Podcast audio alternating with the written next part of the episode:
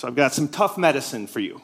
Uh, the truth is that everybody in this room needs to radically rethink how you communicate, especially how you write, if you want anything to stick in this distracted digital world. I don't care if you're a student, if you're an academic, if you're a scientist, you're a CEO, a manager. I'll tell you what the data told me uh, that your friends won't tell you, which is almost nobody listens to or reads most of what you write. Most of the stuff that you agonize thinking about, they pay no attention to. And how do I know this? Well, I learned it the hard way. I've dedicated my entire life to mass producing words. I was I'm a journalist by training, started at the Oshkosh Northwestern, worked my way up to covering the presidency for the Washington Post and the Wall Street Journal, and I started two media companies, all about mass producing words Politico and now Axios. And at my current company, the entire premise of the company is to teach journalists and then CEOs, academics, and others how to use far fewer words. So, why? Why, if I spent my entire life writing lots of words, do I want people to use fewer of them? Because the data and you made me. If you actually look at what you're doing, one of the most interesting things about technology, one of the creepiest things about technology, is businesses know so much about you what you do, where you go, what you buy, and in the case of a media company, how you consume information. And the data about how you consume information is eye popping. And to be honest, for me, really humbling. And led to this journey about wow, if I'm looking at this data, and the data basically says you read almost nothing. You skim, you might look at a headline, you might look at a subject line, but you're basically not reading the stories, in my case, that we were producing. And the most humbling moment, the eye opening, the aha moment for me, I was a journalist, I was at Politico writing columns about President Obama. And we wrote this column, and I looked at the traffic numbers, and the White House had to respond to it. And boy, was I feeling cool and smart until I looked at the data. So back then, you had to paginate pages online. And so, you know, you had to click from one page to the next uh, to keep reading and I looked at the data. This was a 1,600 word column that everyone in Washington was talking about that had me feeling so confident. And I realized almost nobody went past the first page. it gets worse. On a one page, there's only 450 words. And I hid a lot of the good stuff at the end.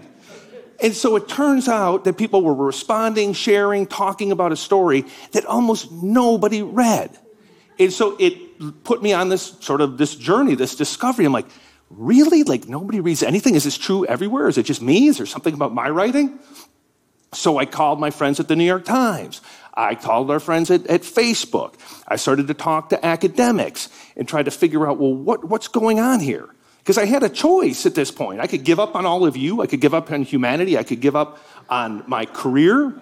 Or I could do what basically Jeff Bezos would do if he's trying to sell you a shoe or get you to buy a book, which is what, what is the data telling us? What do you want? What are you doing? And that data was showing that one, everybody was getting hit with more information than ever before and is perpetually distracted, all because of the internet. You skim, you don't really read and you share stuff without even bothering to see what it actually means or what the story uh, might say. And if you think about it, the, the deeper I dug, the more it actually made sense. For people who are my age or older, like once upon a time, the iPhone didn't exist. The Android didn't exist. There was no Facebook, there was no Google. If you wanted to learn about something new, you had to go to an encyclopedia. You wanted to look up a word, you went to a dictionary. If you were waiting for news, you had to wait for the evening news or the morning newspaper. And then suddenly, 2007, that period comes along, and now all of us had the opportunity to have a smartphone with astonishing uh, capabilities to give us access to more information than at any point of humanity. Any idea we had, anything we didn't know, we could Google it. Any idea we had, no matter how stupid it was, we could share it. And not only could we share it, we could find other people who would applaud, who would follow us, who would fan us. And suddenly, oh my gosh, like we've got all this access to mass information at scale, and you could do this for free. You could do this for free. So suddenly we're getting hit with all this information, and I don't think our species was built to keep up with it.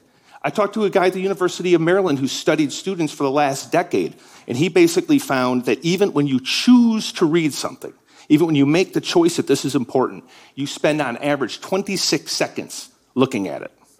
Review.org and others have looked at how many times do you look at your screen in a day. Uh, they found it's at least 250 times you're checking your phone. And for those that don't think that's true, think about how many times you've either checked it or thought about checking it since I started babbling. Our data shows that more often than not, if you share a story on social media, you never read it. Think about that. Like there's something about a headline or a photo that got you so jacked up that you're gonna share it like you're a little lemming. And we all do it. We all do it because our brains are being like flooded with information. And what I thought when I did the discovery, I thought for sure the brain must be getting rewired. And you hear that often. There's very little scientific proof that that's true. What happened and what we think is happening is as a species, we've always been prone to distraction. We think we're good multitaskers. Almost nobody is. We're good at doing one thing if you're focused on it. The University of California, Irvine studied this. They studied our distractibility and found that if you get distracted on something, it takes you 20 minutes to truly refocus. Now think about your day. It's just a wash in distraction, a wash in words tweeted words, texted words, slacked words, email words, words, words, words. And then you peck at your little computer looking for more, any more, any more. So no wonder nobody's paying attention to almost anything you're saying or doing. No wonder it's so hard to get people to pay attention uh, to anything. So at Axios, as we thought about this, and we said, listen, if the consumer's saying they want more information quicker and they're not going to spend that much time and you want to stay in journalism, what would you do? What would you do? And our solution was what we call smart brevity. That you, people want smart content, essential content, but they want it delivered efficiently, as fast as humanly possible. And we saw it in, in, in how people were getting our information, how they were getting it uh, elsewhere. And so we built a whole company around it to teach journalists how to do it. And journalists kind of adapted right away. And suddenly we had awesome readership almost overnight. People in the White House, CEOs, tech leaders. And then the most inter- two interesting things happened after that. I started to get not 10 or 20, literally hundreds of notes from readers saying, Thank you. You're trying to save me time. I can tell. I never asked for a thank you, especially when you cover politics. You're lucky not to get hit by a shoe, much less uh, like actually have someone thank you for it. But I was like, oh, that is interesting. And then about a year and a half in, we started to get calls from companies, from the NBA, uh, from startups, and almost all were saying the same thing. Hey, our executives, our people, they're reading Smart Brevity, but they won't read anything that we do internally. This led me on another journey to figure out why, like people can't get people to read about things that are happening at their company or happening at their school, or happening at their startup. And it turned out that basically people were vomiting so many words in all these places that nobody was paying attention to it. And that's where we thought, ah, like smart brevity could work in almost any setting. So we get a call from the CIA, the head of the CIA. They call us and they say, listen, can you guys come in and talk to our team about how spies can essentially uh, give a much more crisper explanation of what they're seeing on the ground. Like, what are the threats? They're not great communicators. These messages are meandering. So my partner goes in, talks to the CIA, explains the, the tricks and tips I'm going to give you in a second. And in the audience is a guy who writes the presidential daily brief. And this was uh, under Donald Trump. And he would write it, go in, and they would brief him. And he was so enamored with this idea of communicating more effectively that he quit and now works for us teaching other people how to communicate more effectively. It's not, I'm not blaming Trump. I'm blaming, I'm saying it's because of us, because of Axios. Uh, around the same time, Jamie Dimon, one of the most famous CEOs of our generation, he writes this annual letter. It's 32,000 words long about his observations on banking and on the world.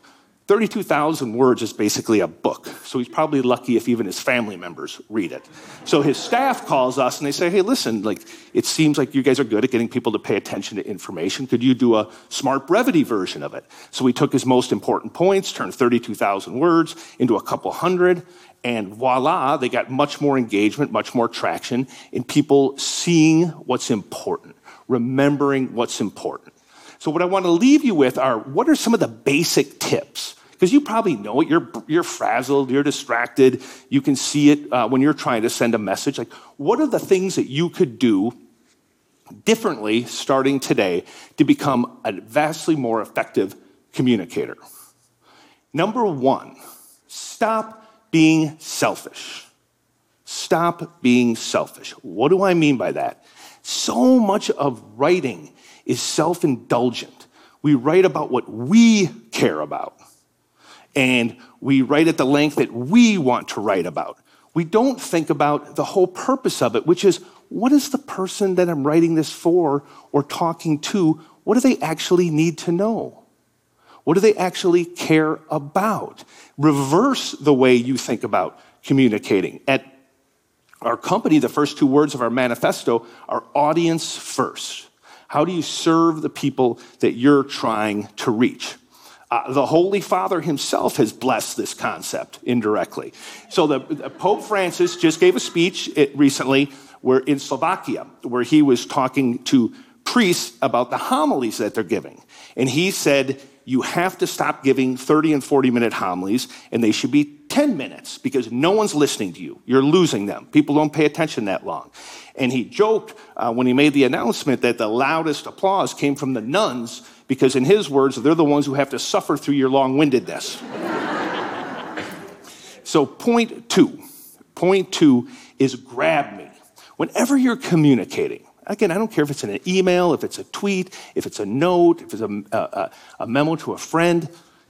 Grab me. What is the most important thing the reason you're writing, what is that one thing, if you only have that 26 seconds I mentioned, what is the one thing you want me to remember about it? Which is related to tip three, which is just keep it simple. Keep it simple. Like, take, think of that one sentence, like one sentence is better than two sentences, one paragraph is better than two paragraphs. Use simple, strong words. There's a reason you're taught a simple sentence structure when you're a little kid. It still works effectively uh, today. It still works effectively. Keep it simple. If you're going to write about a banana, you're not going to call it an elongated yellow piece of fruit. You're going to call it a banana. If you're going to talk about someone lying, you're not going to say prevaricate, you're going to say lie. Keep it simple, which relates as well to point four, which is be human, write like a human. I don't, I see this in journalism all the time. I don't understand what happened to our species that when you put a pen in our hand or a keyboard in front of us, we suddenly stiffen up, think we're a Harvard professor or we're Walt Whitman, and we try to show off in our writing. Like if I was talking to you in the bar, I'm not going to use SAT words. I'm not going to talk in acronyms. I'm not going to use wordy clauses. I'm going to talk like I'm talking to you now. I'm going to talk like a human. So stop. Stop using those big terms. You think that people think you're smart when you use them? They don't. They just want to throw a shoe at you.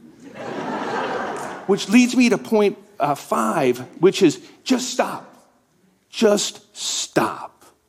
The greatest gift that you can give yourself and others in this cluttered world is their time back and is your time back. Use as few words, as few sentences as humanly possible so that that person gets the message you want and you both get the time back that you deserve.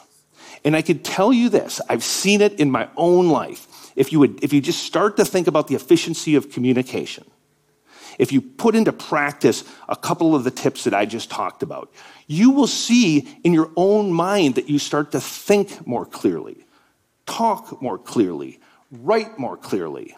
And you'll see ultimately that it's selfishly good for you because you'll be hurt again. Thank you.